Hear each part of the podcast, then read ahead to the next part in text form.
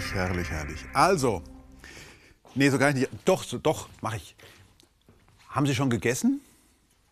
Haben Sie schon gegessen, Freunde?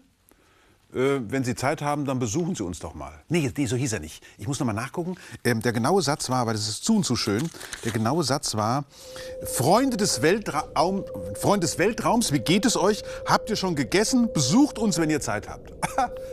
ja, das schicken wir jetzt gerade ins All raus. Weißt du wo? Du hast es mir vorher gesagt. Ich also, also er, ist, er ist ehrlich. Das ist, das ist ehrlich. Er ja. ist auf der ver, ver, nicht auf der verkupferten Goldplatte, sondern ja. auf der vergoldeten Kupferplatte von Voyager 1 ist auch diese Nachricht drauf. Ja, ich, hatte, ich, ich, hatte getippt, per Anhalter durch die Galaxis irgendwie. Ja, auch nicht schlecht. Aber ich meine, was natürlich enttäuschend ist, ist, die deutsche Botschaft auf dieser Platte lautet: Herzliche Grüße an alle. Mehr war nicht raus. Also finde ich diesen ostchinesischen Amoy-Satz Freunde des Weltraums, wie geht es euch? Habt ihr schon gegessen? Besucht uns, wenn ihr Zeit habt. Finde ich viel besser. Ja, Voyager 1, ein Wahnsinnsding. Das Ding ist 1977 losgeschickt worden. 77, Helmut Schmidt regiert noch in Deutschland und so weiter. Also eine ganz andere Zeit. Es gab noch kein Internet, es gab noch keine Smartphones, Computer, ja, aber die waren so groß wie Turnhallen und so weiter. Aber die schicken 1977 zwei sondenlos. Voyager 2 im Übrigen vor Voyager 1, aber später wird Voyager 1 Voyager 2 überholt, ist ja nicht so wichtig. Die beiden auf dem Weg raus ins Sonnensystem, um Bilder von den Planeten zu machen. Und diese beiden Sonden revolutionieren die Planetenforschung durch ihre wahnsinnig tollen Fotos, durch ihre Messungen. Die sind an den großen Planeten vorbeigeflogen, Jupiter und Saturn. Sie hatten an Uranus und Neptun natürlich auch. Sie haben die ganzen Monde gemessen. Großartig, großartig. Aber jetzt, seit Neuestem, sind sie wieder, sind sie, ist Voyager 1 namentlich nochmal ganz anders in die Presse geraten. Ja, Voyager 2 äh, ist noch auf dem Weg dahin, wo Voyager 1 schon ist. Also es wird noch ein bisschen dauern bei Voyager 2. Aber Voyager 1 ist jetzt eben im interstellaren Raum. Ja. Voyager 1 ist das erste von Menschen gemachte Ding, das den interstellaren Raum, also den Raum, der nicht mehr von der Sonne und ihrem Sonnenwind und ihrer Strahlung dominiert wird, sondern Voyager 1 ist in den Abgründen von Raum und Zeit. Und das Tolle ist, es teilt uns davon auch noch was mit. Das hätte man ja nie im Leben gedacht. Wie gesagt, die ursprüngliche Zielrichtung dieser beiden Voyager-Missionen war, äh, erforsche die äußeren Planeten. Das heißt also, mach schöne Bilder vor allen Dingen davon, guck mal, was, so, was, was sich da so tut. Man denke nur an die Wahnsinnsfotografien von Io, einem der galileischen Monde des, des Jupiter. Da sah man die Vulkanfontänen von diesem kleinen Mond, so schwefelartige, ja, ja, so, so Fahnen von diesem Mond, der, der kamen aus dem Planeten raus, also aus dem Mond raus und fielen wieder runter. Die ganze gelbe, gelbe Oberfläche von Io, die Bilder von Europa, auch einem galileischen Mond, von Ganymed, überhaupt die Bilder von Jupiter, von Saturn, seinen Ringen, den Monden in den Ringen, vom Uranus, den, also so was hatte man ja vorher noch nie gesehen. Mit dieser Auflösung und in dieser Pracht. Ja, und dann kam natürlich später dann der Flug ins Nichts. Das muss man sich mal vorstellen. Wir, nehmen wir mal an, wir, wir, wir, flögen jetzt mit Voyager 1, nachdem wir alle diese wunderschönen Planeten gesehen haben, in unserem Sonnensystem. Wir schauen zurück. Das hat Voyager 1 übrigens auch gemacht. Es gibt ein berühmtes Bild, Pale Blue Dot heißt es. Da wird die Erde aus 6,4 Milliarden Kilometer Entfernung fotografiert von Voyager 1. Ja, und wie gesagt, Voyager 1 ist ja mit uns noch in Funkverbindung, übrigens mit einer, mit einer Datenleistung, das, das ist unvorstellbar. 1,4 Kilobit pro Sekunde. Ja, ist nichts mit WLAN da draußen, so mit 100 Megabyte oder sowas. Nee, nee. nee. Ja. ja, aber dass das noch funktioniert, ich meine, die hatten doch gedacht, nach 20 Jahren ist finito. Aber das Ding funkt immer noch, es piepst immer noch. Und so war es eben auch nicht nur möglich, dieses Play Pale Blue Dot Bild zu machen, sondern auch noch Messungen vorzunehmen auf der Reise ins äußere Sonnensystem. Ah. Hm. Sie merken schon, ich bin da ziemlich begeistert, unter anderem auch aus ganz persönlichen Gründen. Ich habe nämlich meine Diplomarbeit in Physik zum Thema Heliopause gemacht, zur Grenzschicht zwischen dem Gebiet, das durch den Sonnenwind, also durch die Sonne, der hat ja einen Wind, einen Gaswind, angetrieben wird, die Sonne bläst einen Wind von ein paar hundert Kilometer pro Sekunde in den Raum raus. Das heißt, sie bläst sich so eine Blase im Weltraum frei. Und da wo also praktisch der Druck des interstellaren Mediums, also des Materials zwischen den Sternen, und der Druck des Sonnenwinds ungefähr von gleicher Größenordnung sind, wo also praktisch der Übergang ist vom sonnendominierten Teil zum interstellaren Teil, da bildet sich eine Grenzschicht aus, die Heliopause. Kennt man ja vielleicht schon mal gehört. Tropopause ist, die, ist zum Beispiel eine Grenzschicht in der Atmosphäre zwischen der Troposphäre und der Stratosphäre und so weiter. Also Pause ist eine Grenzschicht. Ja, ist also wird eine Unterbrechung gemacht. Und jetzt zeigt, alle Daten zeigen, dass im August 2012 Voyager diese Heliopause durchstoßen hat und nun im interstellaren Raum zum nächsten Stern fliegt. Aber zurück zu unserem Sonnensystem. Also nehmen wir mal an, wir würden jetzt auf der Voyager sitzen und würden durch das äußere Sonnensystem fliegen. Was, was wird man da erleben? Nicht viel wahrscheinlich. Jetzt gerade. Genau gar nichts. Da draußen ist nichts. Also nichts. Gar nichts. Du bist die ganze Zeit, also nehmen wir an, da wäre jetzt so ein Fenster, willst die ganze Zeit rausgucken.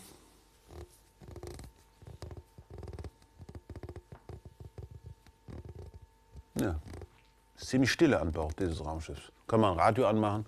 Obwohl, Vorsicht mit Radio, weil äh, von der Erde der Empfang ist sowieso schlecht. Man ist nämlich schon 17, 18, 19 Stunden teilweise von der Erde entfernt. So lange brauchen die Signale inzwischen bis zur Voyager. Warum? Ja, weil der so schnell ist, 60.000 Kilometer pro Stunde. Der ist 125 Mal so weit von der Sonne entfernt wie die Erde. Muss 100, Wahnsinn. Fliegt mit 60.000 Kilometer pro Stunde durchs interstellare Medium und macht eben Messungen. Also wir wären als, als Passagier an Bord wären wir völlig ungeeignet. Wir würden da rausgucken, wie gesagt, da wäre überhaupt nicht, merkt man ja auch. Ich meine, Sie brauchen ja nur Abend für Abend in den Himmel zu gucken. Altes, ganz altes Argument. Warum sehen wir Sterne?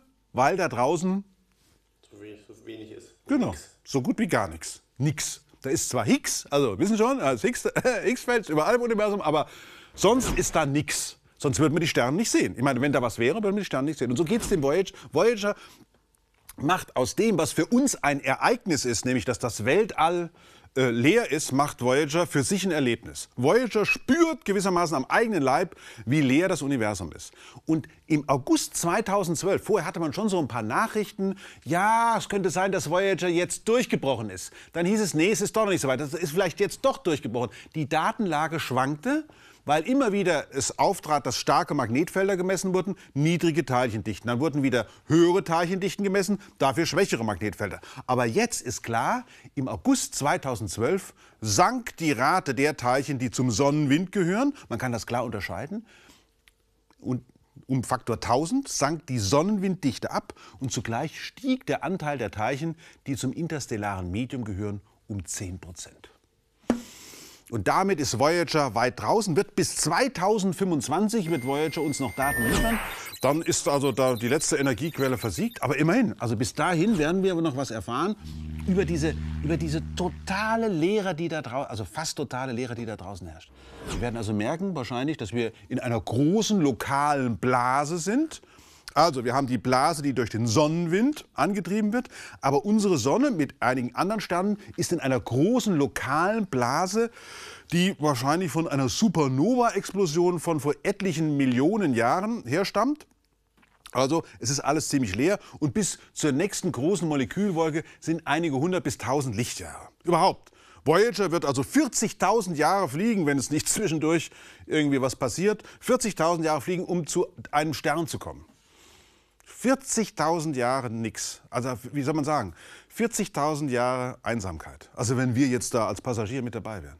Ist ja fürchterlich. Aber es gibt eben eine Hoffnung, dass wir nicht allein sind im Universum. Und deshalb gibt es auf der Voyager oder an der Voyager gibt es diese vergoldete Kupferplatte. Und da hat man ja alles Mögliche draufgetan. Da ist ja alle mögliche Musik drauf und Bilder und so weiter. Ist auch eine Bauanleitung für den Plattenspieler, ist auch dabei, damit also dann Außerirdische diese Sachen dann auch spielen kann. Die Lebensdauer dieser Kupferplatte wurde auf 500 Millionen Jahre berechnet.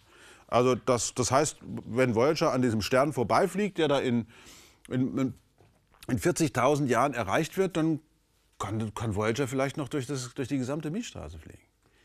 In dem Zusammenhang ist natürlich interessant, dass Voyager, ähm, also jetzt nicht ganz Voyager, sondern Voyager, hm. ja, ja, ja. ja weißt du? Genau, ja, ja, das ist ja so schön. Das ist ja alles eine Truppe. Voyager. Voyager, das war ja in dem ersten Star Trek-Film das äh, Monstrum, das wurde, äh, wie sich dann herausstellte, im Zentrum einer riesengroßen Wolke, die auf die Erde zufliegt, ist ein Gerät, dessen einzige Aufgabe es ist, Daten zu sammeln von der ganzen Welt, also von dem Universum, Daten zu sammeln. Ich glaube, äh, bei diesem Film war es Voyager 6, nur Voyager 6 ist ja niemals geflogen. Ja?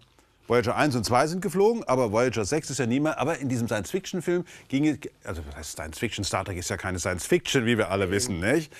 Äh, da ging es eben darum, dass also Voyager zurückkommt oder Voyager zurückkommt und eben gerne wissen möchte, was auf unserem Planeten denn alles so passiert ist und ähm, ob denn auch alles gut gegangen ist. Und wenn es nicht gut gegangen wäre, dann nun, Captain Kirk und seine Freunde lösen das Ganze ja dann richtig gut, aber es ist schon interessant, welche Vorstellungen eine solche Sonde, die in den 70er, man muss sich mal überlegen, das ist ja praktisch retro-total, wenn wir jetzt was von Voyager erfahren. Das ist 1977, das ist jetzt 23 und 14, das ist 37 Jahre her. 37 Jahre. Etwas aus einer Welt vor 37 Jahren spricht noch mit uns pieps. Dauert nur 17 Stunden oder 18 manchmal, 8, also 17 Stunden mindestens. Aber ich spreche auch mit dir, ich bin da 37 schon. Ja, aber du bist ja näher dran. ja? Und ich sehe dich vor allen Dingen. Aber von da draußen immer mal wieder so ein Piepsen zu bekommen, was man übersetzen kann in Teilchendichten, in Magnetfeldstärken und eben auch in Geschichten, die sich da draußen abspielen. Ein solches Gerät aus den 70er Jahren fliegt durchs interstellare Medium und teilt uns mit, wie es da draußen ist. Das ist das allererste Mal, wie gesagt, dass ein von Menschen gemachtes Gerät das wirkliche, ja, den, den wirklichen Kosmos erreicht. Also jetzt nicht nur so diesen erdnahen Weltraum, sondern richtig weit weg ist. Und da hatte man natürlich gedacht, dass man auch mal Überraschungen erlebt. Aber es sieht alles danach aus, als uns, ob unsere Vorstellung davon, wie ein Stern sich im Laufe der Jahrmilliarden zum Beispiel im interstellaren Raum bemerkbar macht, nämlich über seine Strahlung und über seine Gasströmung, nämlich in dem Fall dem Sonnenwind, dass das völlig in Ordnung ist. Wir sehen also praktisch genau bei den Messungen, ansteigende Teilchendichte, äh, dann haben wir abfallende Magnetfelder und umgekehrt starkes Magnetfeld und dann wieder abfallende Teilchendichte. Wir sehen, dass um unsere Sonne herum sich in einem Abstand von einigen Milliarden Kilometern eben tatsächlich so eine Blase gebildet hat. Also der Sonnenwind drückt von innen, das interstellare Medium drückt von außen. Es ist so eine magnetische Schutzhaut, wie wir das ja vom Erdmagnetfeld auch kennen. Da ist ja auch der Sonnenwind, der das Magnetfeld der Erde verbiegt. Wir sehen also, da draußen funktioniert die Physik offenbar genauso, wie wir das hier auf dem Schreibtisch und im Computer zusammengestellt haben. Wow, nicht schlecht. Und trotzdem wird man ja doch hoffen, dass dieser Botschafter der Menschheit vielleicht da draußen einen anderen Botschafter der Menschheit trifft. Wobei dann natürlich tatsächlich das Problem ist, wenn die Außerirdischen feststellen, was wir für eine Technologie aus den 70er Jahren ins Weltall schicken, vielleicht denken die dann, das wäre unsere technologische Höchstleistung. 1,4 Kilobyte pro Sekunde. Vielleicht besuchen die uns auch deshalb nicht, weil sie schon längst diese Schallplatte, die an Voyager 1 dran ist, abgenommen haben, mal geguckt haben, wer das so ist. Oder sie kommen demnächst, weil sie merken, Mensch, bei uns gibt es ja tolle Leute.